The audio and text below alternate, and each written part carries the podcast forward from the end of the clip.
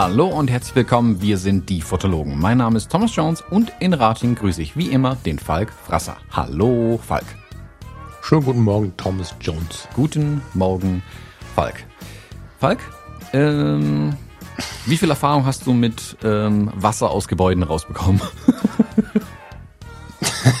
Ich habe das Foto gesehen. Ähm, gar keine. Doch als Kind habe ich mal bis zu den Knien im Wasser gestanden tatsächlich. Aber da habe ich jetzt nicht viel Fachmännisches zu erzählen, außer Papa, mach die Sicherung raus. Sonst habe ich da. Ich habe ein bisschen traumatisches Erlebnis, weil ich die Steckdose unter Wasser sah, während ich da drin stand. Aber sonst habe ich da. Erzähl mal. ja, ich habe mir, ich habe so eine so eine kleine Postbox, wo man die Briefe reinwerfen kann, dass du die abgeben kannst. Das ist so eine Kiste, also eine Plastikkiste. Die habe ich als Helm benutzt, um mich vor dem Hagel zu schützen, um in meine Garage reinzurennen äh, um da die äh, Wassermassen von meinen Büchern wegzubekommen. Also wer es nicht mitbekommen hat, am Mittwochabend war es, gab es hier ein ziemliches Ungewitter, äh, Unwetter und ein Gewitter. Äh, äh, Freunde haben mir berichtet, ähm, ein paar Meter weiter, also ein paar Kilometer weiter, am Rande des Ganzen quasi, die konnten es beobachten, bei denen hat es nicht mal so wirklich geregnet, eher so genieselt. Und die meinten, das sah aus, als ähm, würde Gott mit seinem Finger auf Kirchheim drücken. das muss übel ausgesehen haben von der Entfernung. Also es sah wohl aus, als würde ein riesiger Tornado hier drüber ziehen. Ähm, noch, muss mal gucken, ob irgendjemand ein Bild davon gepostet hat mittlerweile. Äh, ja, und hier hat es gehagelt, geregnet. Da kam innerhalb von ein paar Minuten so viel Wasser runter, dass hier wirklich äh, meine Garage sogar geflutet hat. Und äh, hier, also im Haus, die andere Haushälfte beim Nachbarin, da stand sogar im Keller Wasser dann drin. Äh, Feuerwehr war da, ähm, deckend weiß alles vor lauter Hagel und Hagelkörner, ja, fast Tischtennisball groß hier äh, eingeschlagen. Ja, und da die Garage hier der tiefste Punkt ist am Haus, wo sowohl die Einfahrt als auch hinten der Hof hinläuft quasi, also wenn da Wasser hinkommt, läuft das alles dahin. Da hat's zwar ähm, äh, Abläufe, wo das Wasser ablaufen kann, aber halt nur eine gewisse Menge irgendwann bleibt es halt stehen, wird höher, höher, höher. Und ähm, jetzt habe ich auf jeden Fall, äh, glaube ich, 80 Einheiten Verpackungsmaterial weniger. Oder vielmehr, das sind jetzt eine Einheit Verpackungsmaterial, ist nicht komplett zusammengeschmolzen, die standen auf dem Boden. Äh, die Bücher waren zum Glück erhöht gelagert. Äh, ja, aber da ist auf jeden Fall äh, ist Wasser drin gestanden in der Garage. Wahnsinn. Ja, war richtig was los hier. Also, ich musste ja, als du mir das, du hast mir das Bild von dem Feuerwehrauto geschickt, vor der Tür, ähm, da musste ich an Ela denken, 2014. Das war ja im Juni auch und da ist ja hier in der Umgebung, äh, insbesondere hier bei uns, wenn ich das richtig verstanden habe, wirklich die Welt untergegangen. Also wir haben heute bis heute Parks mit, mit jungen Bäumen und, und große Waldstücke, die, die eigentlich ähm, voll waren mit alten Buchen, riesige alte Buchenwälder und so, die komplett platt sind von diesem Tag. Das werde ich auch nicht vergessen. Und ich habe so ein bisschen gedacht, ah je, jetzt habt ihr es auch so hart. Super krass. Du hast richtig Schäden, ne? Ja, also ja, mal weg von sah schlimm aus, sondern du hast richtig Sachen kaputt, ne? Ja, ja, also Rollläden kaputt, äh, Auto äh, ordentlichen Hagelschaden dran, zum Teil die die Leisten vom Auto weggehauen. Ähm, hier ums Haus, und klar, der Garten ist halt ein komplettes, also da ist einfach nichts mehr übrig von den Pflanzen, also da brauchen wir nicht drüber reden, da gibt's nichts mehr und so halt die, äh, meine, ich hatte draußen so ähm, Paletten stehen, wo ich Gartenmöbel draus gebaut habe. Und die habe ich mhm. mit so einem äh, Wetterschutzlack überzogen. Ähm, die sehen jetzt unlackiert aus oben. da hat wirklich den Lack von den Holzsachen runtergehauen. Ähm, alles, was aus dünnem Plastik war, also hier, wir haben so ein, so ein Hochbeet, wo so, so ein Aufsatz oben drauf ist und so weiter. Da ist mhm. das Plastik liegt jetzt im Hochbeet und im Hochbeet lag zehn Zentimeter hoch Eis. Ähm, ja, also ist nicht mehr so viel übrig tatsächlich, was mal draußen stand. Hier hat's richtig, richtig, richtig gewütet. Also in der Innenstadt ist wirklich ein Fluss entstanden, kurz. Ähm, ein kleiner, also mhm. Bach sehr so breit wie die, wie die Fußgängerzone ist, floss das Wasser, Wasser durch die Innenstadt. Ähm, da war richtig was geboten. Wir haben eine so eine dumme Stelle bei uns, das ist eine Brücke, ich glaube, da geht die S-Bahn drüber, wenn ich es richtig weiß. Mhm. Ähm, da geht's, wo es Richtung Autobahn rausgeht, bist bestimmt mal mit mir durchgefahren. Und eine Unterführung, ne? Irgendwie. Es wirkt ein bisschen wie eine Unterführung, weil es wirklich, also das ist schon eine Brücke, aber ich glaube, die Bahn geht vielleicht einen Meter hoch, die Straße, die drunter geht, geht richtig tief rein. Und mhm. jedes Mal bei starkem Regen sammelt sich da das Wasser. Und jetzt war da halt, also das sah aus wie in diesen Flutkatastrophen, wo die Autos, wo du nur ein Dach siehst und da drauf steht jemand. So sah es da fast aus. Ähm, da war richtig Krass. was geboten diesmal. äh, ja, das ist ja ist ordentlich was drüber gezogen. Ähm, das war spannend, sagen wir mal so. Also selten so viel durch die Ich- Gegend gerannt und geguckt, was muss ich alles zumachen und oh, oh Gott, wie kriege ich das Wasser jetzt da raus? Ich hätte mit, mit Farina fast gewettet, wir haben nämlich ernsthaft überlegt, was, was macht er jetzt mit seiner Reportagefotografie? Ich habe ernst, also erst, also man muss dazu sagen, wir hatten ja hier, äh, also wir hatten nicht so richtig einen Einblick, weil das ist hier nicht direkt angekommen, also wir haben jetzt nicht irgendwelche Eilmeldungen bekommen oder so, sondern das kam dann irgendwie auf den privaten Kanälen und Thomas schickte dann irgendwann Crap, fuck, Wasser im Keller und das war's. Danach hat er keine Nachricht mehr gelesen, war verschwunden und dann kam irgendwie eine halbe Stunde später nochmal ein Foto von einem Feuerwehrauto, was vor der Tür mit blitzendem Blaulicht stand und dann war komplett Thomas weg. und wir haben uns ja echt Gedanken gemacht und ich dachte, boah, hoffentlich ist dem nichts passiert. Ich sag dem Thomas, der Lou, den, der, der, der Family Jones ist nichts passiert. Das ist schon okay. Aber ich glaube, der Thomas hat jetzt die Feuerwehrleute angesprochen und macht jetzt da eine Reportage draus. Und ich war mir irgendwie sicher, dass du mit der Kamera da im Kreis rennst und die beim Wasser auspumpen fotografierst in deinem eigenen Haus. Aber am Ende war es weder dein eigenes Haus, noch hast du Fotos gemacht, oder? Nee, ich habe tatsächlich nichts gemacht. Also ich war, weil ich schlicht und ergreifend beschäftigt war, hier äh, irgendwie die Bude zu retten, ähm, Ja. weil einfach so Alarm war. Also wie gesagt, das, das erste direkte Problem war einfach tatsächlich, ähm, dass das Wasser halt in die Garage gelaufen ist, wo die Bücher und das ganze Verpackungsmaterial liegen. Ähm, Und das war so mein erster Panikmoment, weil ich weiß, da drückt halt gerne mal vom Wind die Tür auf, wenn die nicht abgeschlossen ist. Und da ich tagsüber hin und wieder mal drin bin, gerade so ein Buch holen oder so, war die halt offen. Und natürlich hat es die ähm, aufgedrückt. Ähm, und da ist da so ein Absatz davor, der ist so zwei Zentimeter hoch. Da sollte das Wasser vor der Tür quasi noch abfließen, aber irgendwann hilft es halt nicht mehr. Und es hat mit so einer Gewalt auch ähm, von Süd Süden, Südwesten hier reingedrückt, ähm, dass hinten in dem Hof, den kennst du ja, da in den Ecken war da wirklich 20 Zentimeter hoch lagen da die Hagelkörner auf einmal. Krass. Ja, Ging krass, richtig ja. was. Aber ich dachte mir, scheiße, wenn es jetzt die ganzen Bücher flutet, äh, kriege ich einen Anfall, weil ich nicht wusste, wo ich sie hingestellt hatte zuletzt. Ähm, und aber die habe ich auf, ne, auf einem Tisch stehen gehabt, ähm, nach wie vor alle. Ähm, und unten am Boden stand aber das Verpackungsmaterial. Also, die, also ihr, die jetzt hoffentlich endlich alle eure Bücher bekommen habt, ähm, ihr gesehen, dass so, ein, so eine Einschlagverpackung wie, also ähnlich wie Amazon die verwendet für so Büchersendungen. Ähm, und da stand halt noch ein großer Karton auf dem Boden und klar, da ist Wasser halt voll reingelaufen. Die sind jetzt halt komplett durchnässt. Also und weil halt alle, die sind so da drin gestapelt, dass quasi, dass die seitlich drin liegen, sprich alle haben jetzt eine Seite nass. So, also das ist halt Käse. Ja, äh, Keller dachte ich auch. Also bei uns drückt eh schon immer das Wasser rein, ähm, wenn das Grundwasser hoch steht. Ähm, und das war jetzt nicht unbedingt der Fall. Also jetzt, wo es ein paar Tage mal wieder trocken war, ging's ja. Aber wenn es halt hier wochenlang regnet, wie es jetzt im Mai war, ähm, dann drückt es ganz leicht hin und wieder mal das Wasser unten im Keller äh, gegen die Fliesen quasi vom Boden. Aber harmlos. Aber bei der Nachbarin hinten, die hat auch so einen Hof hinten dran und da ist halt auch, das Wasser staut sich halt auf einmal und kann halt nicht mehr abfließen. Und da fließt halt überall hin, wo es als nächstes hin kann. Kellerfenster, Türen, scheißegal, juhu, ich komme. Ähm, und da stand auch bei ihr das Wasser in der, in der Waschküche stand es bei ihr unten und kam auch im Keller dann rein. Also es ist noch, noch ungünstiger bei ihr gebaut. Ähm, wie gesagt, da wo bei mir die Garage ist, da ging es bei ihr halt ums Haus rum und da hat sich's komplett gestaut und ist alles reingeflossen. Und ähm, ich bin ja auch zu ihr rübergerannt, also die ist 80 irgendwas Jahre alt, äh, kurz nach bei ihr geguckt, ob alles okay ist. Ähm, letzten Endes hat sie dann doch ein Fenster im Wintergarten gekippt gehabt, das hat sie übersehen gehabt. Da ist dann auch das Wasser natürlich reingedrückt ohne Ende. Da stand dann auch nochmal alles unter Wasser. Also boah, war, war schon ordentlich was los. Und bis ich dann hier irgendwie fertig war, also bis dann der Hagel mal so war, dass ich raus konnte und dann habe hab ich, ich habe ernsthaft aus den Ästen und dem Laub, das vorne hier von diesen Ahornbäumen an der Straße alles runterkam, habe ich einen, einen improvisierten Damm gebaut vorne an der Garage, damit das Wasser nicht weiter runter in meine Garage fließt, sondern weiter ja die geil. Straße runter. Ähm, ah, das habe ich auch, also ich habe ich hab dir ein kurzes Video geschickt, wie ich da Ja. das erste Mal rausgelaufen bin, aber danach bin ich dann ins Doing gegangen, statt zu fotografieren. Ähm, wer aber ein paar Bilder sehen möchte, der Moritz bei uns aus dem Reportagefotografie Online-Kurs, der hat sich rausgewagt äh, und hat ein Ach. paar Bilder gemacht. Genau, ich schicke dir mal eben den Link, dann kannst du mal reinschauen. Ja, mal bitte. Da muss ich jetzt ganz, ähm, äh, wie sagt man, einfach zugeben, dass der eine richtig gute Reportage darüber gemacht hat und ich nicht. ähm, Warte, da gucke ich mal. Ach du je. Ja. ja, packen wir die Show Notes. Ne? Warte mal. Moritz-dilger.de. genau, slash Reportagen. By the way auch ein echt. Ja, ich wollte jetzt, dass die Leute ruhig ein bisschen gucken. Cooler Typ, by the way. Mhm. Ganz lieben Gruß an der Stelle.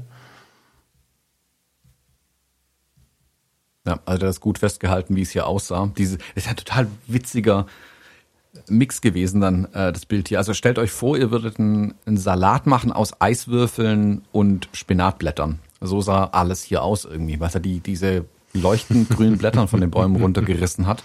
Das sah alles, ja, weiß-grün aus irgendwie. Ähm, haben da ein paar Bilder gemacht in der Innenstadt, ähm, wo er unterwegs war. Also das sah schon richtig gut aus. Die räumen jetzt noch auf hier. Also die haben jetzt den, den Grünschnitt, ähm, die Grünschnittsammelstelle eigentlich rund um die Uhr, glaube ich, offen mittlerweile, weil die Leute halt die ganzen Äste und Bäume, den ganzen Mist ähm, da jetzt anliefern nach und nach. Weißt du, wie viele Keller ausgepumpt und sonstiges. Also Aber ihr habt keine, ähm, ähm, ähm, kein, kein Sturmproblem gehabt, oder? ja, es hat schon ordentlich gewindet. Also Äste, die hat Also bestimmt nicht vom nicht irgendwie runter- die Bäume, die gefallen sind oder so. Doch, doch, es hat, also ich, hier ein Restaurantbesitzer, da hat's den Baum äh, vor der Tür, Tür umgerissen und seine Gartenmöbel reingehämmert. Ähm, da ist vermutlich auch nur noch Kutter und Scherben Oh. übrig. Ähm, also ging schon auch ordentlich Sturm. Also Ja. die, die Hagelkörner kamen schon äh, mit ordentlich Seitenwind angeflogen. Also nur den Kopfschützen hat nicht so viel gebracht, tatsächlich. ja. Nee, da war schon was geboten. Also ich glaube, ich habe jetzt gestern irgendwann noch ein Video gesehen vom Bürgermeister, meinte ja, dass irgendwie fast 200 äh, Einsatzkräfte unterwegs waren, Feuerwehr, THW, THW äh, Feuerwehr aus den Nachbarorten zum Teil gekommen ist. Ähm, also zwei Orte weiter, äh, da wo meine Mutter wohnt, der habe ich das Video geschickt und sie meinte dann so, wann ist das passiert? Jetzt gerade eben. Die hat gar nichts mitbekommen. Also da war, hat es ein bisschen genieselt, so. Äh, bei uns zog halt diese, diese Zelle drüber irgendwie. Ja, sie ist ja wirklich nicht weit weg, oder? Hab ich das falsch verstanden? Was sind, was sind das? 10, 15 Kilometer maximal. Wenn überhaupt. Ja, 10 vermutlich. Krass. Ja. Ja, spannend. Also ich finde ja Wetter ähm, tatsächlich hochinteressant und ich kann diese, wie nennen die sich in den USA, Stormchaser oder wie heißen die Jungs und Mädels? Stormchaser, oder?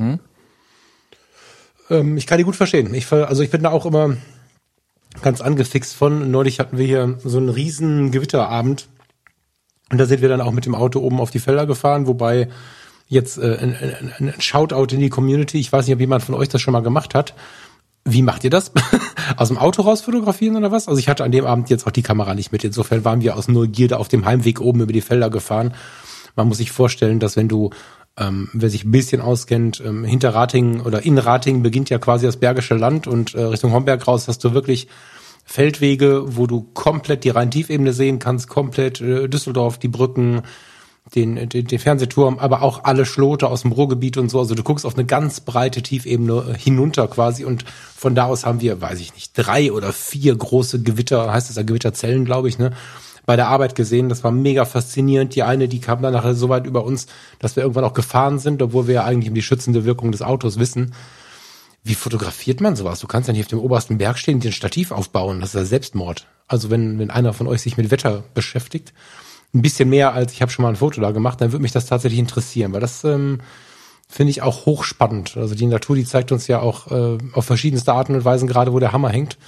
Und äh, das finde ich ähm, ganz interessant, das so ein bisschen festzuhalten. Da würde ich, würde ich mich freuen, wenn es da jemand von euch mal melden würde. Hast du sowas schon mal gemacht, Thomas? So Langzeitbelichtung, Blitze jagen und so? D- äh, einmal bin ich ähm, bei mir auf meinem Metalldach gelegen, in meiner ganz alten Wohnung damals noch, ähm, in der Unterbuchse, weil mitten in der Nacht Gewitter kam und ich schnell raus bin und habe mich da mit meiner Kamera hingelegt und das Gewitter fotografiert und die Blitze ein bisschen. Auf dem Metalldach.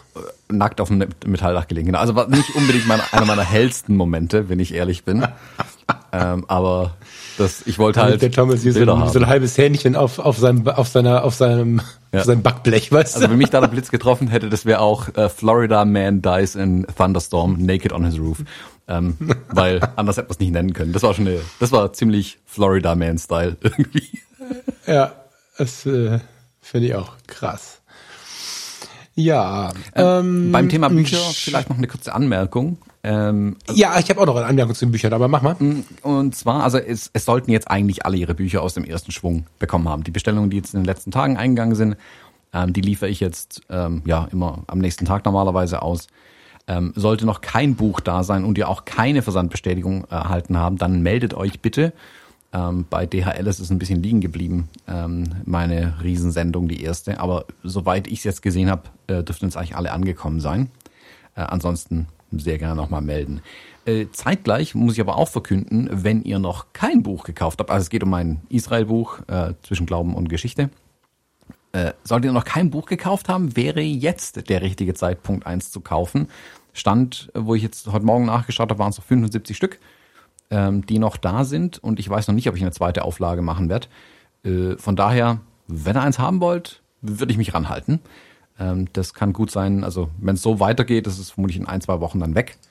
Äh, und ja, dann gibt's keine Bücher mehr. Das wäre ja schade. Mhm. Also Link auch nochmal in den Show Notes drin, falls ihr noch eins kaufen wollt. Jetzt ist die Gelegenheit. Ich muss ja, ich muss ja schon wieder zugeben, dass ich mich äh, ein wenig getäuscht habe tatsächlich. Ähm, jetzt muss ich das gucken, dass ich das charmant genug transportiert bekomme, aber es hat Potenzial, falsch verstanden zu werden. Ähm, jetzt habe ich ja während der Reise mit dir kommuniziert und ein bisschen mit dem Steffen. Jetzt habe ich ja nach der Reise mit dir wirklich Stunden damit verbracht, mich mit der Reise zu beschäftigen. Ich habe alle Fotos gesehen. Du hast mir irgendwann so einen Stream gegeben, da waren, also alle, alle weiß ich nicht, aber das waren schon ein paar hundert. Wir haben uns in zwei bis fünf, nee, zwei, drei Podcast-Episoden damit beschäftigt. Also es war wirklich, wirklich großes Thema und ich dachte, jetzt noch mal ein Buch, pff, hoffentlich klappt das. Das war so mein erster Gedanke. Und dann habe ich aber gesehen, dass die Bestellungen äh, scheinbar ganz gut liefen. Ich habe selbst super viele Rückmeldungen bekommen. Yeah, der Thomas macht das Buch und so. Da habe ich mich schon sehr, sehr drüber gefreut. Und als ich das Buch dann in der Hand hatte vor ein paar Tagen, habe ich gesagt, alter Schwede, das ist ja so viel krasser als dieses Internet, von dem und in dem immer alle sprechen. Mhm. Ich weiß, dass es eine große Bewegung gibt, die sich damit beschäftigt, die digitale Fotografie wieder in die Ausstellung zu holen und, und auf die Büchertische zu holen und so.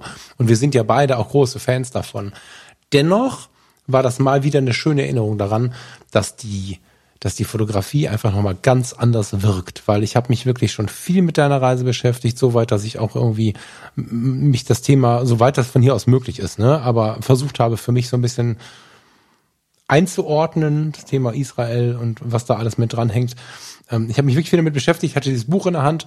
Ich will jetzt nicht sagen, ich hatte Tränen in den Augen, aber wir waren nicht so weit davon entfernt bei dem einen oder anderen Bild. Es sind ganz emotionale Momente dabei, ganz viel spürbare Fotografie dabei und Bilder, die ich auf dem Monitor schon zehnmal gesehen habe. Es sind auch neue Bilder drin, Thomas, oder? Mhm. Oder habe ich mich nicht erinnert? Ja, da sind einige neue auch drin, den, den, die also ihr als Hörerinnen und Hörer noch nicht kennt. Ähm, aber auch die, die ich schon wirklich gut kannte, haben eine so krass intensivere Wirkung. Also Chapeau ähm, habe ich mich getäuscht. Und ähm, bin fast ein bisschen im schlechten Gewissen, dass ich der Sache von vornherein nicht so richtig den Schub zugetraut habe, die sie jetzt zurecht bekommen hat. Und ja, also das ist jetzt keine Werbeveranstaltung, damit der Thomas die letzten 75 Bücher wegkriegt. Ich bin mir sehr sicher, dass die sehr bald weg sind. Ich bin eher der, der Werbung machen möchte für eine zweite Auflage, weil das ist eigentlich ein Buch, welches, das ist nicht nur eine Reisereportage. Ne? Man könnte ja denken, Herr Thomas war halt in Israel und da waren auch noch ein paar andere mit und deswegen könnte das irgendwie ein Buch von vielen sein. Ich möchte den anderen, die da Bücher gemacht haben zu und die sich da natürlich auch fotografisch betätigt haben, nicht zu nahe treten, aber das Buch ist wirklich besonders. Das ähm, wollte ich nochmal hier in der großen Runde sagen, weil es wirklich schade wäre, wenn jemand äh, aus der Vernunft heraus überlegt, ob er, ich weiß jetzt, was kostet's, Thomas? 34,90. Vielen Dank nochmal an der Stelle. Ähm, 34,90. Äh, ob er jetzt überlegt, ob es jetzt 24, 34 oder 44 Euro wert ist, einfach kaufen. Das ist einfach richtig gut. Und was ich äh, gefragt haben wollte, was ich in der ganzen Zeit nicht gefragt habe, hast du das Layout selber gemacht? Ja, komplett. Richtig cool. Weil ich find's mutig mitunter, mutig, aber vielleicht auch nur aus meiner Unwissenheit heraus. Das ist durchaus möglich. Ähm, es gab zum Beispiel so ein paar Punkte, wo du links ein großes Foto hast, rechts daneben ein sehr klein, äh, kleines Foto mit Riesenpassepartout, wo dann aber einfach wirklich richtig spannende und entweder werden da tief intellektuelle fotografische Beziehungen hergestellt von einem Bild zum nächsten oder es ist ein schöner Zufall, aber es ist vom Layout her der Hammer. Also ich finde, wenn man sich in Ruhe mit dem Buch beschäftigt, macht es so Sinn in der, in der Gänze. Richtig krass. Mhm. Ja. Nee, also das Layout ist wirklich komplett äh, in Eigenregie entstanden, birgt natürlich auch immer die Gefahr, dass man irgendwas falsch macht. Ähm, mir ist zum Beispiel, das hattest du ja auch gesagt, und ich habe es auch als Rückmeldung bekommen, die Schrift ein bisschen zu klein geraten, letzten mhm. Endes. Das ist so das typische Problem, du designst das Ding am Rechner, da kannst reinzoomen, haha, Und ähm, als ich dann das Buchformat, das habe ich dann relativ am Anfang zwar nochmal geändert, ähm, aber um mir das komplette Neulayouten der Textseiten zu sparen, ähm, habe ich den Text ein ganz klein wenig mit runterskaliert und es ist knapp an der Größe, wo man halt schon genau hingucken muss. Also man kann es lesen, es ist nicht völlig äh, viel zu klein, ähm, aber es ist kleine Schrift. So, anders kann man es nicht mhm. sagen, glaube ich.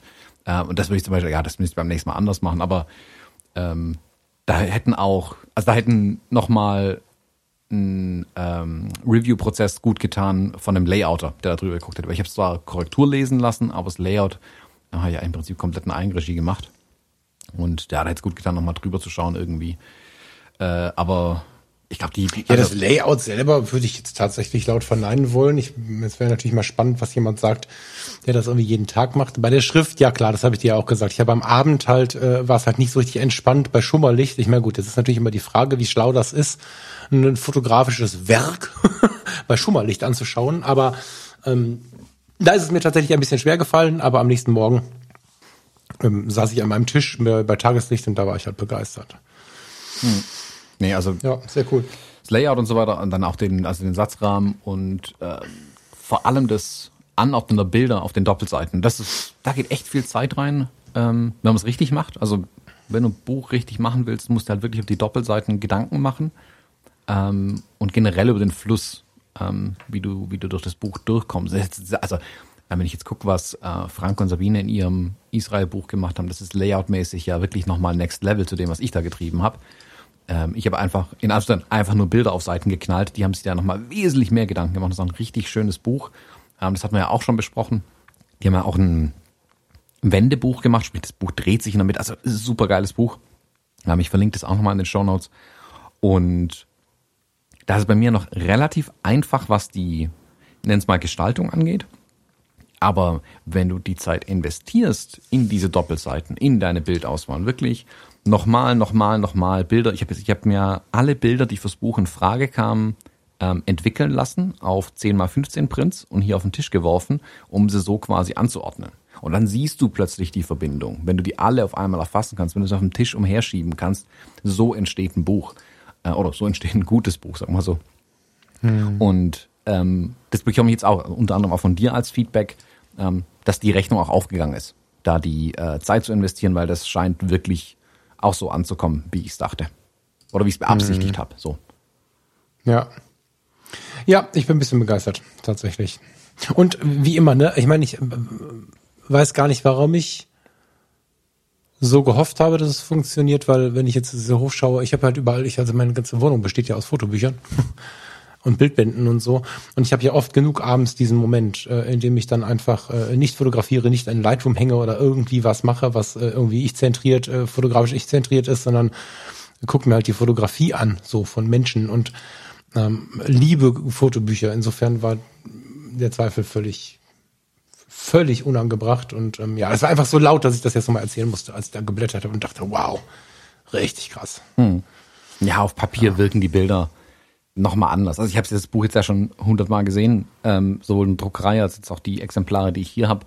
Und selbst mir geht's ja so. Und ich habe die Bilder ja auch schon in Print gesehen. Also ich finde es auch nochmal ein Unterschied, ob ein Bild an der Wand hängt, ähm, ob du es als Abzug hast oder ob du es als Buch hast. Vor allem als Buch, wenn du dann wirklich drin blättern kannst und so. Ja, ist halt schon was Geiles irgendwie. Also Bilder drucken, druckt eure Bilder. Nochmal als ganz großen ja. Tipp. Muss nicht in Buchen äh, Auflagenstärke sein, aber selbst ein äh, Bild zu drucken, ist schon echt ein großer Schritt. Ja. Ja, ja, das ist ähm, dieser, ist, äh, es wird ja ganz oft gesagt, dass das der analoge Teil der Fotografie ist. Analog ist da wahrscheinlich so das falsche Wort. Aber das ist, äh, das ist, also ist einfach was ganz, ganz, ganz, ganz anderes. Äh, vielleicht kurz, ein kurzes Shoutout zum Thema, zum Thema analog. In der aktuellen Fotoklassik mit PH geschrieben, ähm, wer das Magazin noch nicht kennt, muss es sich so oder so mal kaufen. Ähm, ist ein ganz, ganz toller ähm, Teil von ähm, Ivan. Ich hatte schon oft Kontakt mit ihm. Ich weiß immer nicht, wie ich den Nachnamen ausspreche, deswegen muss ich jetzt aufpassen. Ivan Slun Slunski, würde ich vermuten. Es ist noch ein J, J dazwischen, was mich völlig fertig macht. Ivan Slunski ähm, hat sich über die auf mehreren Seiten über die analoge Streetfotografie ausgelassen. Finde ich total spannend, weil ich ja äh, insbesondere die analoge Streetfotografie total spannend finde. Es ist, äh, wenn du die hobbymäßig betreibst und, und damit nicht laut nach außen gehst, natürlich ein bisschen was, wo du Filme über Filme verschießt und immer, also bis dass du dann da die Mega-Ergebnisse hast, brauchst du in meinem Glauben ein bisschen, weil du natürlich nie so richtig weißt, was ist jetzt hier, wie wirkt jetzt hier und so. Aber äh, genau, um mit solchen Zweifeln aufzuräumen, ähm, hat er da einen ganz, ganz, ganz, ganz geilen Bericht geschrieben, schön auseinandergefasst, schöne Beispielfotos. Ähm, lohnt sich wirklich für jeden, der, der Interesse an der Streetfotografie hat, sich dafür die Fotoklassik zu kaufen. Die ist aber ähm, ganz generell vielleicht ein Tipp mal, ne? also nicht nur für Ivans Inhalte, sondern das, was wir letzte Woche besprochen haben, äh, haben die auch äh, schon quasi ausgearbeitet. Hätte ich sie eine Woche früher gehabt, hätte ich auch mehr dazu erzählen können. Nämlich zum Beispiel die Mehrwegkameras haben sie tatsächlich äh, 1, 2, 3, 4, 5, 6, sieben verschiedene getestet, beschrieben, wie es funktioniert und, und, und, und was sie können und was sie nicht können und so. Also diese Ausgabe ist eh äh, wirklich besonders. Es gibt noch so einige andere Teile, die ganz spannend sind. Die Fotoklassik 3 2021. Ist das die aktuelle? Ja, ne? Ja. Ja. Tipp an der Stelle, Fotoklassik kaufen. Du, liest du die noch? Hast du die schon mal, du hast die schon mal gelesen, oder? Ja, aber das ist eher sowas, was ich hin und wieder mal hole, wenn ich irgendwie am Kiosk äh, stehe oder so, dann gucke ich, ob sie die da haben ähm, und hole mit eine. Oder wenn mich jetzt ein Thema brennt, interessiert aber ich habe sie nicht im Abo. Hm, ja, ja, ja. Ich weiß gar nicht, wo ich die jetzt gefunden habe. In der Tankstelle. Normalerweise habe ich die, genau, deswegen, ich habe sie schon aus purer Begeisterung mitgenommen, weil sie überhaupt da lag. Ähm, sonst musste ich dafür immer nach äh, Düsseldorf oder nach, also nach Düsseldorf zum Hauptbahnhof oder zum Flughafen fahren. Das sind jetzt nur zehn Minuten von uns und wir machen es sowieso immer mal wieder. Einfach aus Entertainment-Gründen, weil der Flughafen einfach eine tolle Ausstrahlung hat, auch so zum, zum Sein und zum Kaffee trinken und zum Umschauen und so. Aber da, da in den Kiosken, in diesen großen Pressehäusern, da gibt's das natürlich immer, das Fotoklassik-Magazin. Aber jetzt so einfach in der Tanke fand ich faszinierend. Das hatte ich vorher noch nie. Mhm. Die Tankstelle, der gut sortierte Zeitschriftenhandel. Äh, in dem Fall tatsächlich. Ja. Also sie hatten äh, drei Fotomagazine und eins davon war ein analoges Spezialmagazin. Das fand ich spannend. Wobei ich dann einen richtigen Einblick habe noch, also wenn es immer noch so ist, ähm, die, also das ist ja nicht, dass der Tankwart sagt, hm, nächste Woche hätte ich gerne eine Fotoklassik im Regal liegen, sondern der beauftragt ja quasi Firmen, die ihn mit Zeitschriften ausstatten. Also der denkt auch nicht selber drüber nach, der räumt die dann halt da rein und fertig. Ähm, und ich glaube, dass da Magazine hin und wieder auch in die in die Auswahlen reinkommen, um es zu testen. Also kann halt sein, dass die Tank jetzt auf einmal eine Fotoklassik da liegen hat und nächsten Monat nicht mehr, ähm, weil es mhm. halt einmal quasi mit ausgeliefert wurde, wenn es nicht oft genug verkauft worden ist, dann wieder nicht mehr und so. Also das entscheiden die nicht selbst, auch die meisten Kioske entscheiden das, glaube ich, nicht selbst, sondern kriegen das irgendwie nicht von Verlagen, aber Zwischenhändlern, sage ich jetzt mal irgendwie. Hm. So ist es mir mal erklärt. Ich hatte, also es war die letzte. Ich weiß nicht, wie viele da gelegen haben. Wenn man nur eine einlegt, hat es ja wenig Sinn, ne? Glaube ich. Ja, genau. Wir haben nur eine ausgeliefert, es ist nur eine gekauft worden. Das reicht nicht ja, von was, den Zahlen. Was, was das für eine Aussage, genau. Also das war die letzte. Ja. Das äh, kann man so sagen, ja. Nee, also klar. Passt ein bisschen in die Gegend hier. Ich glaube, hier haben viele Herrschaften, äh, also jetzt Mädels bestimmt auch, aber äh, vor allen Dingen viele ältere Herrschaften noch ihre analoge Ausrüstung im Keller. Kann mir vorstellen, dass die sich einen Bagger freuen, wenn die dann so aus, aus alter Zeit plötzlich sehen, ach krass, es gibt ein Fotografie, das Magazin für aktuelle analoge Fotografie heißt es. Mhm. Ja. Also wir haben hier am Ort in der Stadtmitte gibt es so einen kleinen Tabakwaren- und Zeitschriftenhandel, ganz urig klein auch irgendwie, also der ist, an sich ist das schon irgendwie ein witziger Laden und der hat ein Riesenregal mit Zeitschriften, Zeitungen, Magazinen, alles Mögliche. Und da hole ich mir immer meine Magazine. Das ist eine ziemlich sichere Bank, dass der die Fotomagazine eigentlich hat.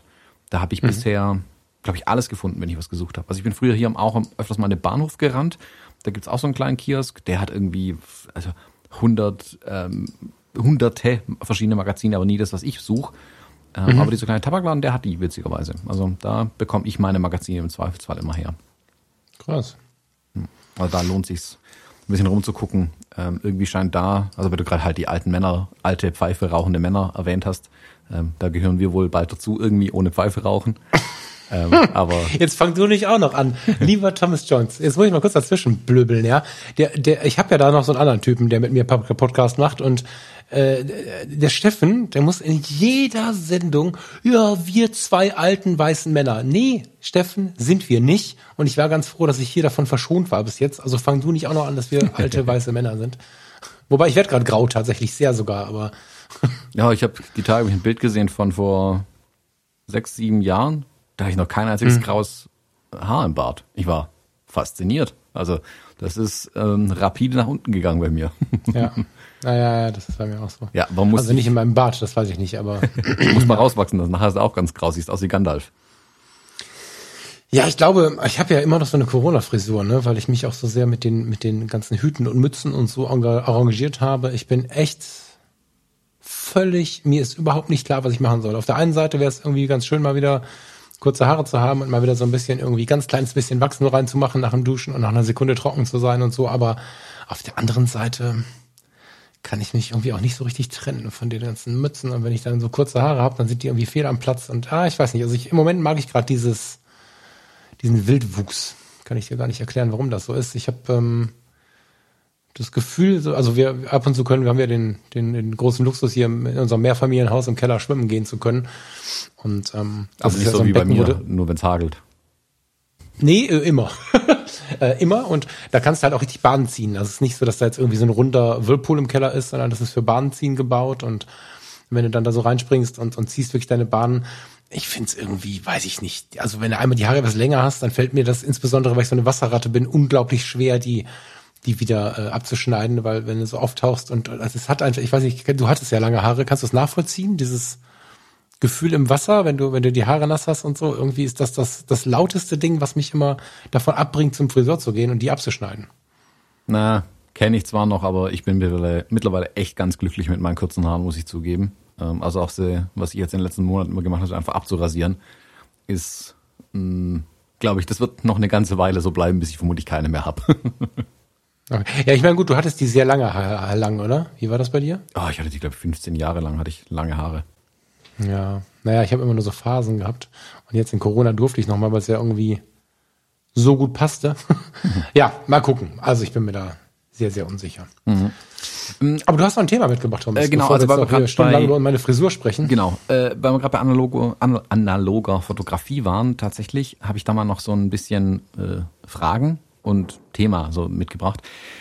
Ähm, also A, ich, äh, ich habe jetzt mittlerweile habe ich im, im Discord bei uns nochmal nachgefragt und da schon einen Tipp bekommen, wo ich meine AE1 denn reparieren lassen könnte, weil meine Reparaturversuche waren bisher nicht erfolgreich. Also ich habe aufgeschraubt geguckt, was da drin los ist. Und dann kamen mir irgendwie Zahnrädchen und Magneten entgegengeflogen. Dachte mir, ich habe keine Ahnung, was ich hier tue, ganz offensichtlich. habe dann so ein paar Anleitungen aus dem Internet befolgt, was so die typischen Probleme angeht. Ist er wieder zusammengeschraubt, aber das Problem bleibt bestehen. Vielleicht habe ich es auch einfach nur nicht richtig gemacht. Hm, Ich habe jetzt einen Tipp bekommen, wo man so eine AE1 reparieren lassen kann. Wenn da noch jemand einen Tipp hat, schickt's mir gerne. Am besten per E-Mail, weil ich habe die letzten Tipps, ihr hattet mir schon welche geschickt und ich finde sie einfach nicht mehr. Ich, irgendwo kamen zwei, drei äh, Empfehlungen rein, wo ich so eine AE1 reparieren lassen kann und ich habe es verloren. Natürlich wieder in den tausend Kanälen, wo Nachrichten reinkommen, in dieser Action Area. Ähm, für die, die auch andere Podcasts hören, wissen, was das bedeutet. Hm, Da gerne nochmal ein Tipp. Ich bin aber auch, ähm, weil die AE1 dann defekt war und ich aber trotzdem hin und wieder ganz gerne analog fotografiere, habe ich jetzt in letzter Zeit wieder vermehrt mit meiner Hasselblatt tatsächlich fotografiert. Ähm, ich habe eine Hasselblatt 500 cm und da das 80 mm Objektiv draufgeschraubt bin, mit der ein bisschen umhergezogen und habe da wirklich, wir waren jetzt, letzte Woche waren wir äh, mal äh, morgens kurz draußen einen Kaffee trinken in der Stadt, ein total gutes Erlebnis. Oder ja, um die Mittagszeit rum draußen einen Kaffee trinken, ähm, äh, eine Kleinigkeit gegessen und bei uns ist gerade Kirchheimer Kultursommer, sprich an verschiedenen Stellen wird dann auch draußen Musik gemacht, wenn das Wetter mitmacht. Und da stand auch ein DJ, und habe ich von dem DJ und von den Leuten, die da saßen und Kaffee getrunken haben und so, ein paar Bilder geschossen mit der Hasselblatt. Die Leute gucken dich an wie ein Marsmenschen. Das ist, das wird nie altes Gefühl. Das finde ich super. Also, wenn du noch reinguckst in die Kamera, wissen sie vielleicht nicht so ganz, was los ist, denken sich, ja, das ist aber eine komische digitale Kamera. Und spätestens, wenn du dann halt an der Kurbel anfängst zu drehen, wird ihnen klar, okay, der spinnt. Und damit wird ein paar Bilder gemacht, Filme entwickeln lassen und analog ist schon irgendwie, ich meine, es gibt wenig, also, äh, nee, ich sag nichts weiter. Also, ich meine, ich habe ja genug Kameras rumliegen, die tolle Ergebnisse liefern. Aber analog macht halt auch Spaß, auch wenn es aus vielerlei Hinsicht sich manchen vielleicht nicht erschließt und ähm, die Ergebnisse manchmal auch hm, subpar sind, wobei das liegt auch viel am Fotografen, das gebe ich zu. äh, es macht einfach Spaß. Jetzt ist aber bei der Hasselblatt, das ist so mit der größte Aufwand an der Kamera, den man betreiben kann, glaube ich. Ähm, Mittelformat zum einen, Ähm, die Filme wechseln ist äh, jedes Mal ein Act irgendwie, also mit, mit Übung wird man schneller, ja, aber es ist trotzdem ein Act. Und ich hätte ganz gerne eigentlich trotzdem eine Kleinbildkamera analog. Hm, ich habe mich jetzt auch schon von ein paar Leuten fast dazu äh, nötigen lassen, mir diese Mamias nochmal anzugucken. Also eine Mamiya äh, 7 oder sowas, also diese äh, Rangefinder äh, Mittelformater, weil die ja auch ein bisschen kompakter sind wie die Hasselblatt, was mir auch ganz wichtig wäre. Ähm, sich auch schneller, sag ich mal, bedienen lassen wie eine Hasselblatt. Aber du ballerst halt mhm. trotzdem irgendwie 12, 16 Bilder kurz durch in Mittelformat. Deswegen ah, fände ich Kleinbild nach wie vor schön. Ich bin auch ehrlich, das mit der AI1, das war jetzt eine Zeit lang ganz witzig. Ähm, reparieren werde ich es auf jeden Fall lassen. Äh, sollte ich mich dann entschließen, sie weiter zu verkaufen, ähm, wäre das auch ein schönes Set mit den drei Objektiven. Ich glaube, ähm, da würde ich jemandem eine große Freude damit machen. Ich bin gerade so ein bisschen am überlegen, ob ich eine moderne analoge Kleinbildkamera bei mir ins Equipment reinnehme. Also ich hatte ja schon diese EOS 1V erwähnt. Das ist so eine von den letzten analogen Kameras, die, die Canon gebaut hat. Die ist schon toll, glaube ich, die Kamera. Und ich hätte auch ein Objektiv dafür, weil ich dieses Sigma 50 mm 1.4 mit dem EF-Anschluss hier liegen habe. Das wäre eine feine Sache. Eine moderne Kamera, die kann ganz viel. Aber ich finde sie halt einfach nicht schön. Ich komme halt einfach nicht drüber hinweg, dass ich die Kamera nicht mehr schön finde. Hm. Die nervt mich so ein bisschen. Dann habe ich mir die alt, die, die letzten analogen Nikons angeschaut. Ähm, Richtig gut, F6 oder was? Die F6, aber die ist halt unbezahlbar. Ja. Ist ja bis vor kurzem noch gebaut worden. Ja, oder? also ja, bis vor kurzem ist relativ, aber ja, äh, glaube irgendwann vor zwei Jahren ist, haben sie, glaube ich, die Produktion eingestellt, wenn ich es gerade richtig weiß. Genau. Ja. Ähm, die ist halt nach wie vor unbezahlbar einfach. Ähm, das ist ein bisschen schwierig. Und ich hätte auch keine, ja. keine, äh, keine Nikon-Objektive, da müsste ich irgendwie von vorne anfangen, was mich jetzt auch nicht umbringen würde. Also das ist der Punkt, der für die 1V spricht. Ich habe schon zumindest ein Objektiv, wobei ich dann auf jeden Fall noch einen 35er bräuchte, aber das gibt's ja wie Sand am Meer, das sollte nicht das Problem sein. Vor allem EF-Objektive gibt's wie Sand am Meer 35er. Ja, da bin ich jetzt ein bisschen im Moment was ratlos. Was möchte, also und ja, ja. Hast, was hast du denn an analogen Kameras im Moment rumfliegen? Also modernere, also den ganzen äh, Antiquitätenkram also, ausgeklammert. Ja, ähm, die eigentliche Antwort kriegst du gleich. Die, also äh, auf, auf das ganze Thema. Ich habe im Moment die EOS, ich verwechsel immer die 30V und die 33V. Das ist äh, für den, für den engagierten, leidenschaftlichen Fotografen aber sicherlich kein professionelles Modell. Äh, die habe ich gewählt, weil sie am ehesten der EOS R von der Größe her näher kommt. Also die ist nicht so ein Riesenbrecher, ist aber eine EOS die ähm, einen Autofokus hat, ähm, auf den Punkt belichtet, bisher zumindest der Autofokus trifft. Das Ding funktioniert einfach gut und funktioniert an allen beiden Objektiven. Die finde ich ganz cool. Ähm, hat aber nur so ein Semi, also weißt du, wenn wir von Oldtimern reden oder von andersrum, wenn wir von Autos reden, dann gibt's ja Oldtimer und dann gibt es Youngtimer und ähm, ja, die, die EOS 33V, die ist halt ein sehr moderner Youngtimer. Also die fühlt sich nicht mal mehr an wie ein Ford Sierra. Das ist so, keine Ahnung. Also die ist halt nicht so richtig alt. Und das finde ich ein bisschen schade, weil dann fängt man wieder an zu produzieren auf eine Art und Weise. Also dadurch, dass ich ja immer das EOS-System nutze, ist es für mich ganz cool fürs Ergebnis, weißt du, ist eine Hochzeit, also jetzt auf der letzten Hochzeit haben wir sie nicht benutzt, das war aber eine Zeitfrage, aber ähm, jetzt letzten, vorletzten Freitag, aber wenn du, wenn du so eine Hochzeit hast und schraubst dann mal eben kurz einen anderen Buddy vor und verwendest die ähm, eh schon gerade benutzten Objektive, das ist schon ganz geil, um ein paar Ergebnisse zu schaffen. Das hat aber so ein bisschen diesen Dienstleistungscharakter, finde ich. Also die EOS-Modelle analog zu benutzen, ich bin schon mal los, dann waren wir mal in so einem Park hier in der Nähe, ähm, in so, einem, in so einem Schlosspark mit so einem Wasserschloss drin, Schloss Dick heißt das. Kennen bestimmt die Leute aus der Umgebung. Da habe ich da mal so ein bisschen analog fotografiert. Das war auch sehr, sehr schön. Aber du hast schon recht, so richtig in die Tiefe inspirieren würde mich das nicht. So. Ähm, ich habe eine Pentax MX, die finde ich nach wie vor unfassbar toll, weil das war damals die kleinste Spiegelreflexkamera, die es gab auf dem Markt zu der Zeit. 78 bis 80 oder so schwarz lackiert, hat schon ihre Patina abgelassen und so. Die finde ich wirklich unglaublich toll, weil die so klein ist. Die ist wahrscheinlich sogar äh, noch kleiner als deine als deine Fujis. So und das finde ich für analoges Kleinbild mega. Aber da ist natürlich manueller Fokus und eine eine Belichtungsampel innen drin. Das heißt, da musst du noch sehr viel selber machen. Ähm, ich habe noch eine, eine Kamera Obscura aus äh, Zedernholz mit Blende 156 oder so. Das ist nichts für dich, glaube ich. Da musst du fünf Minuten belichten. Nee, also meine Ansprüche wären tatsächlich. Roller Cord, also ich habe, ich hab, weil du gefragt hast, was ich habe, ich habe nichts, was, was deine Ansprüche jetzt gerade ähm, befriedigen würde, glaube ich. Ich glaube, oder ich habe vielleicht noch nicht ganz verstanden, vielleicht fangen wir mal so an. Was möchtest du denn damit fotografieren? Das ist jetzt ein geiles ähm, Foto-Verkaufsgespräch, was wir hier eigentlich führen.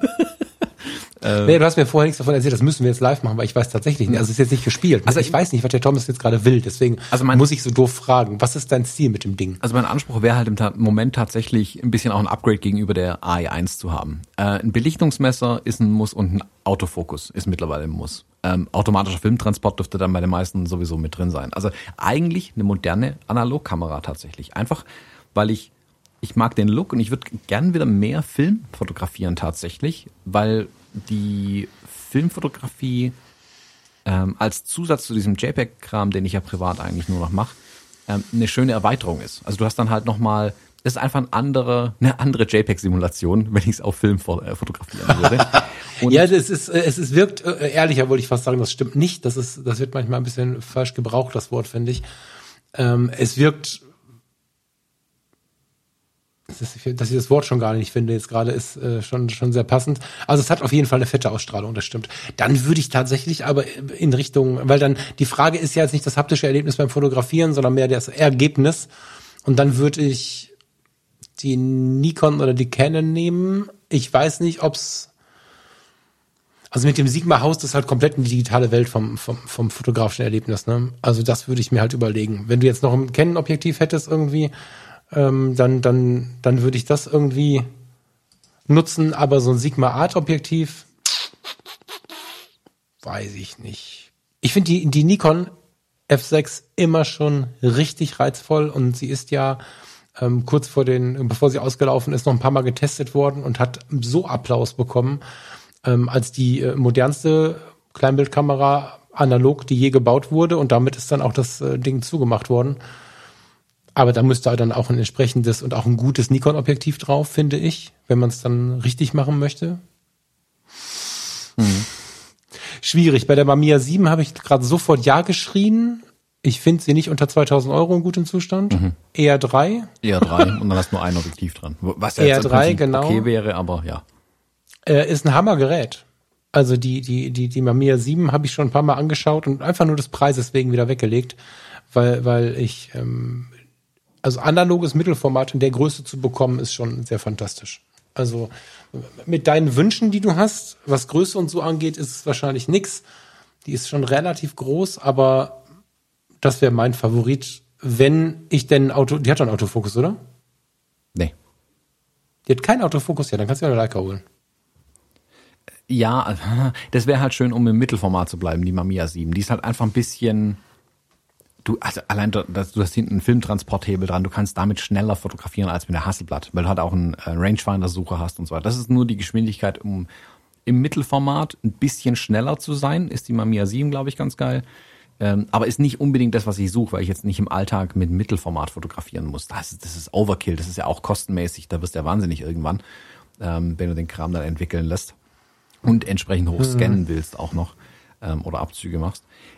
Kleinbild ist eigentlich tatsächlich mein Anspruch. Ähm, das ist echt schwierig. Mhm. Also ich tue mir super, super Aber du hast doch, pass mal, du, du hast mich doch, also du hast ganz oft schon gesagt, boah, so eine Leica.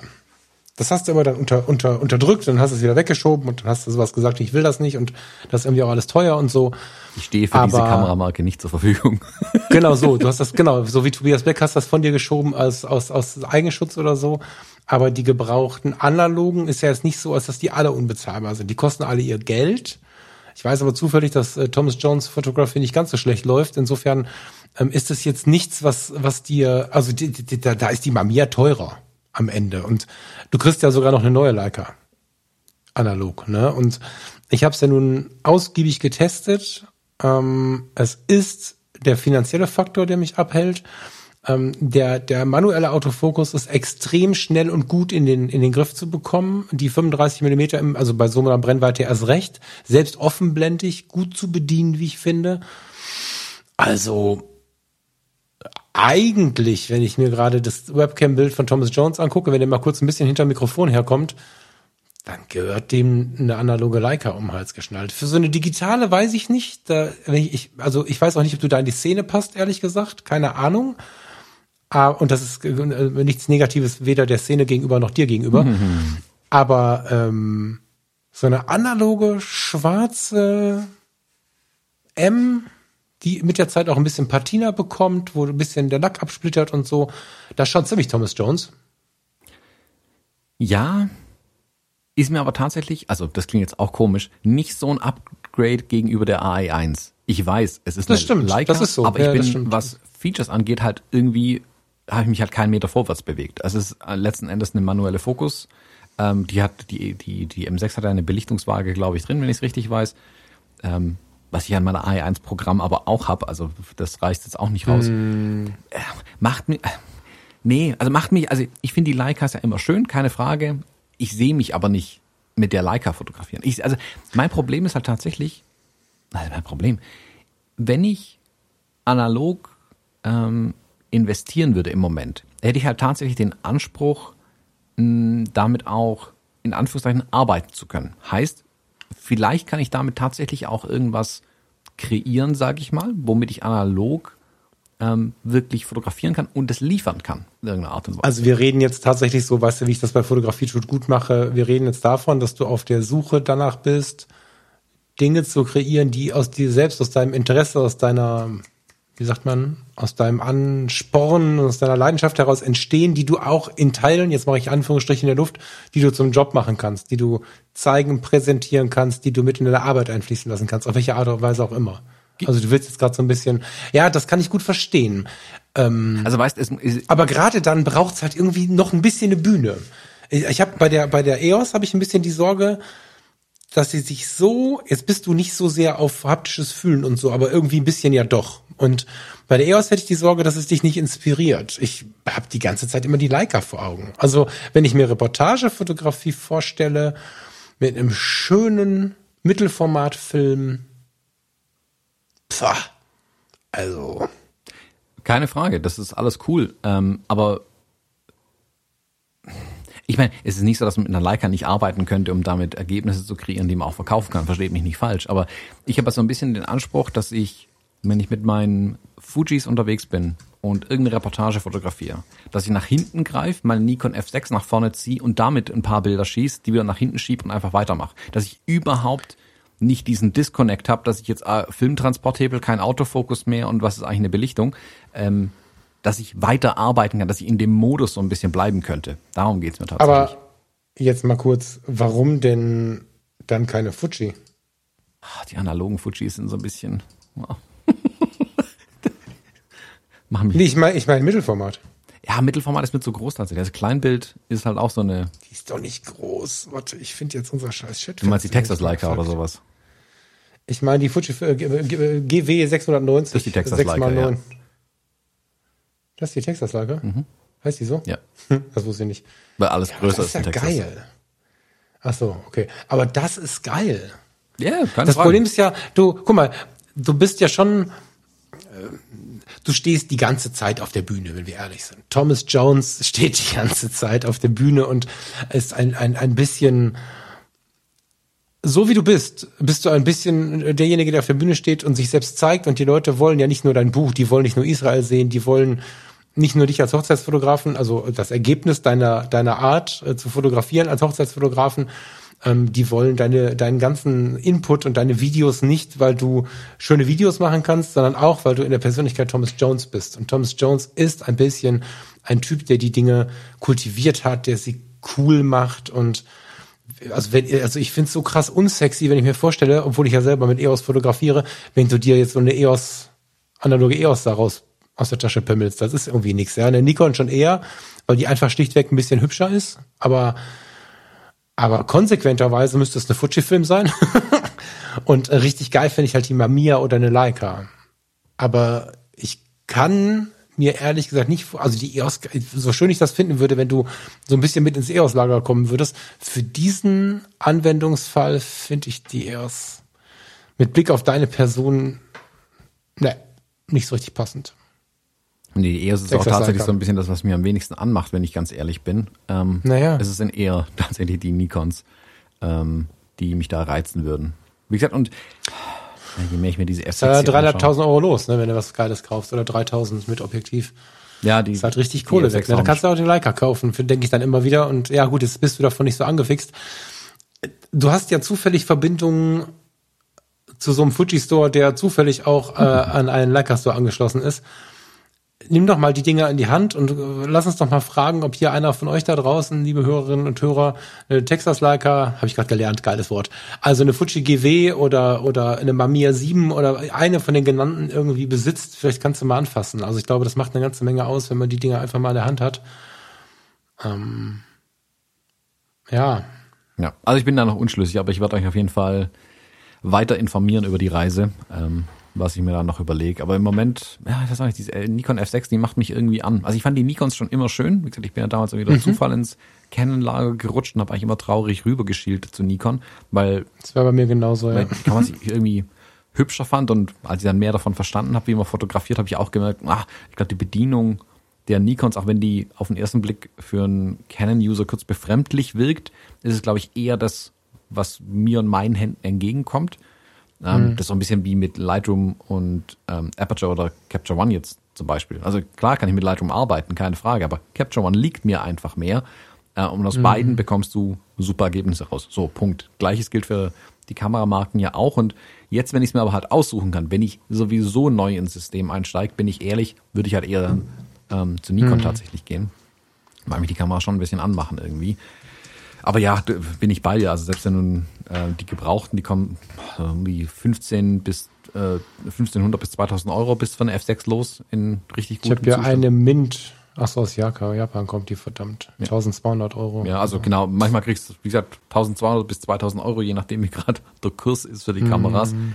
Dann nochmal ein Objektiv dazu, das ist halt schon eine Investition. Und dann, dann, dann kommt halt der Gedanke in mir auf, okay, was kann ich dann irgendwie draus machen, um dass die Kamera sich irgendwann mal refinanziert, was unwahrscheinlich ist, aber das zumindest nicht ganz so ein Loch in den Geldbeutel reißt, ähm, kann ich die irgendwie auf Jobs auch einsetzen. Also was wenn ich jetzt irgendwo mal wieder ans Reisen komme und sag, hey, ich würde in New York eine komplette Strecke mal damit fotografieren wollen. Klar kann ich das auch mit einer Hasselblatt machen, aber es ist dann doch was anderes. Es sind unterschiedliche Kameras. Und wie gesagt, Belichtungsmesser, automatischer Filmtransport und Autofokus. Äh, wer da einen Tipp hat, einen guten ähm, Kleinbild, was mir da gefallen könnte, ihr kennt mich ja, ähm, könnte mir mal ein bisschen ähm, was schicken vielleicht. Ja. Und ich muss noch ein bisschen auf die Reise gehen, mal gucken. Mal ein paar anfassen. Das wird auf jeden Fall mal der, der nächste Punkt sein, jetzt wieder irgendwo hinkommen und Kameras anfassen. Das muss ich nur aufpassen, dass ich nicht anfange, hier wieder rumzusuchen. Das, ähm, nein, ich brauche keine analoge Kamera, ich habe genug. Ja, es ist also, Ja, schönes Thema, mag ich total. Ich, ähm, Wie gesagt, deswegen suche ich auch tatsächlich so ein bisschen als Ersatz für die AI1, weil ich will jetzt nicht hier ausweiten und noch mehr analoge hinstellen, äh, des Sammelns wegen oder so. Also sammeln in allen Ehren, wer da Spaß dran hat, gerne. Meins ist es halt nicht. Ich versuche ja aktiv weniger Kram zu haben. Was ja so eine Überlegung ist für die Canon, weil da können nicht mehr die Objektive teilen mit meiner, mit meiner ähm, GFX-Kamera, weil da habe ich den EF-Adapter ja dafür. Ah, Schwierig, schwierig, schwierig. Muss ich echt mal schauen, was ich da noch finde. Ja, aber analog macht auf jeden Fall Spaß. Da habe ich ähm, große Freude wieder dran gefunden irgendwie. kannst du nicht das Sigma auch an die Nikon? Ah, wobei die, die Nikon, das Objektiv ist nicht so dramatisch. Also ich glaube, dass das, äh, dass das klassische Objektiv, was da äh, oftmals ja mitgeliefert worden ist, das 15 mm 1.4 wird jetzt dich nicht killen, glaube ich. Dann, preislich jetzt, weißt du? Ähm, ja, wenn, dann würde ich ja eher einen 35er sowieso haben wollen. Ähm, und ich weiß, dass das 35 1.4 von Nikon kostet aber auch 1600 Euro oder so, wenn ich es richtig weiß. Echt? Ja, das ist schon ein, ein ordentliches Teil. Ähm, das Sigma 35 1.4 kostet weniger, ist aber halt groß. Ah, ja, aber das man halt bei den, die, die, die Objektive sind halt zum Teil einfach noch groß gewesen. Ähm, da muss ich mal rumschauen. Da, da findet sich bestimmt was. Da bin ich noch nicht so in die Tiefe gegangen. Wie gesagt, mir geht es gerade erstmal um die Entscheidung, welchen Body ich eigentlich haben wollen würde. Ähm, da gibt es bestimmt auch kleine 35 Millimeter. Also wenn jemand einen Tipp hat, Nikon äh, FX-Anschluss heißt der, glaube ich. Äh, kleines 35er, mir reicht 1.8 oder 2.0, das muss nicht 1.4 sein. Vielleicht hat es ja jemand zu Hause liegen und verkauft es sogar, dann haben wir hier Wenn jemand 18 eine Klappen. F6 mit so einem Objektiv hat, hey, schreibt mich Ja, an. zufällig. ja. Ähm, genau, ich leg dann auch noch ein Buch mit oben drauf. Ich leg direkt mal eins weg nachher. ja. Naja, nu, ich, so bin ich ja auch an das äh, 35er Art gekommen im Tausch. Das Ja. hat ja genauso funktioniert. Dann lieben Gruß nochmal an der Stelle. Das äh, So Equipment- rennt wie Sau. So Equipment macht ja auch große Reisen. Also ich habe ähm, kürzlich, glaube ich, ein, ein Fuji-Objektiv in der Hand gehabt, das du mal hattest und einer der Hörer mal hatte. Also das ist dann, hat den Umweg über dich zu einem anderen Hörer gefunden. Ähm, das ist äh, ganz interessant, was sie. Ach so, das, äh, ja, ja, ja, ja. Vom, vom, vom Fotomo habe ich es übernommen und dann weiter. Ja, Genau, Ja, ja. also das, die Sachen machen echt die Reise. Das ist schon interessant. Da habe ich auch wieder gesagt, eigentlich sollten diese ähm, Kameras kleine Logbücher dranhängen haben, damit jeder sich eintragen kann, wo sie mal wohnen durften, eine Zeit lang. ja. ja. Dieses Fuji-Objektiv ähm, war ja sogar am Fujiyama. Genau. Das hat echt eine Runde gemacht. Das ist mit dem, mit dem Moritz, dem Fotomo, äh, tatsächlich ja, zu, seinen, zu seinen Ursprüngen gereist. ja. Sieht man ihm aber auch an. Gut so. Ja. Jod, lieber Thomas, wollen wir weiterziehen? Ja. Du äh, hast mich vorher schon ermahnt, dass wir so lange gequatscht haben. Deswegen äh, würde ich jetzt einfach mal das wieder gut machen und äh, dir, deiner lieben Family Halt, halt, halt, halt, wir haben noch ein paar Hörern, Sachen. Hörern, Hörern, schnell, Hörern, Hörern. Hörern, Hörern, Hörern, Hörern, Was haben wir?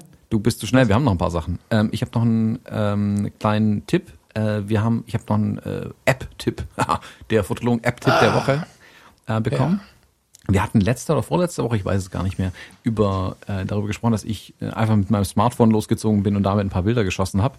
Und dann hat man es äh, von ein paar Smartphone-Apps, mit denen man äh, fotografieren kann. Da können wir mal was dazu machen. Vielleicht können wir da mal wirklich mal ein bisschen recherchieren und größer eine Sendung dazu machen. Und er, der Sandrino hat mir eine, äh, eine App geschickt, Argentum heißt die. Das ist eine reine schwarz-weiß Street Photography Smartphone App. Ähm, fand ich durch diese schiere Reduziertheit super attraktiv direkt. Und man bekommt im Prinzip die App kostenlos. Und dann kann man verschiedene Filter, kann man nachkaufen. Einen gibt's aber auch immer kostenlos. Und äh, ist nach den ähm, sagen wir, alten Meistern der Fotografie benannt. Ähm, also HCB äh, zum Beispiel oder AA. Da kann man sich jetzt dann zusammenreimen, welche Namen das sind. Und die ist ganz reduziert. Einfach ein Button zum draufdrücken, schwarz-weiß. Die Ergebnisse, ich habe ein bisschen damit rumgeknipst, sieht cool aus. Also äh, nicht zu übertrieben effektlastig, sondern gut dosiert, sage ich mal, mit den Filtern, die ich jetzt bis jetzt testen konnte. Ähm, danke für den Tipp. Argentum heißt die. Ich glaube, ich weiß nicht, ob sie nur fürs iPhone gibt oder auch für Android. Das habe ich jetzt gar nicht nachgeschaut. Ähm, ich pack's auf jeden Fall in die Shownotes rein. Ähm, da könnt ihr mal reinschauen und euch die, ja, die App anschauen. Und weil wir beim Thema Schwarz-Weiß und Street sind, äh, habe ich ja noch ein Bild der Woche mitgebracht. Oh, das hätten wir fast vergessen. Ich habe noch Du gesagt, wir dürfen das vergessen. Bild der Woche nicht. Ah, Entschuldigung. Ja. Ja, äh, das habe ich aber auch noch gar nicht bekommen von dir. Zeig mal. Liegt im Episodenordner drin, in unserem Geheimen. Da Du kannst- machst mich völlig fertig. Da gehst du mal davon aus, dass ich so vorbereitet bin, ne? ja, davon gehe ich nach 215 Folgen fast aus. Ich gucke. Ähm, beim Objektivwechsel fotografiert. Nicht ganz. Also, viel Schwarzfläche fände ich natürlich aktuell richtig geil. Ähm, weggeschiftet, getiltet, wie auch immer, obenrum eine Unschärfe, die nur so entstanden sein kann. Oder tatsächlich äh, ein Floating-Objektiv, aber glaube ich nicht. Also irgendwie vor die Kamera gehalten. Dafür hast du aber unten zu gut getroffen.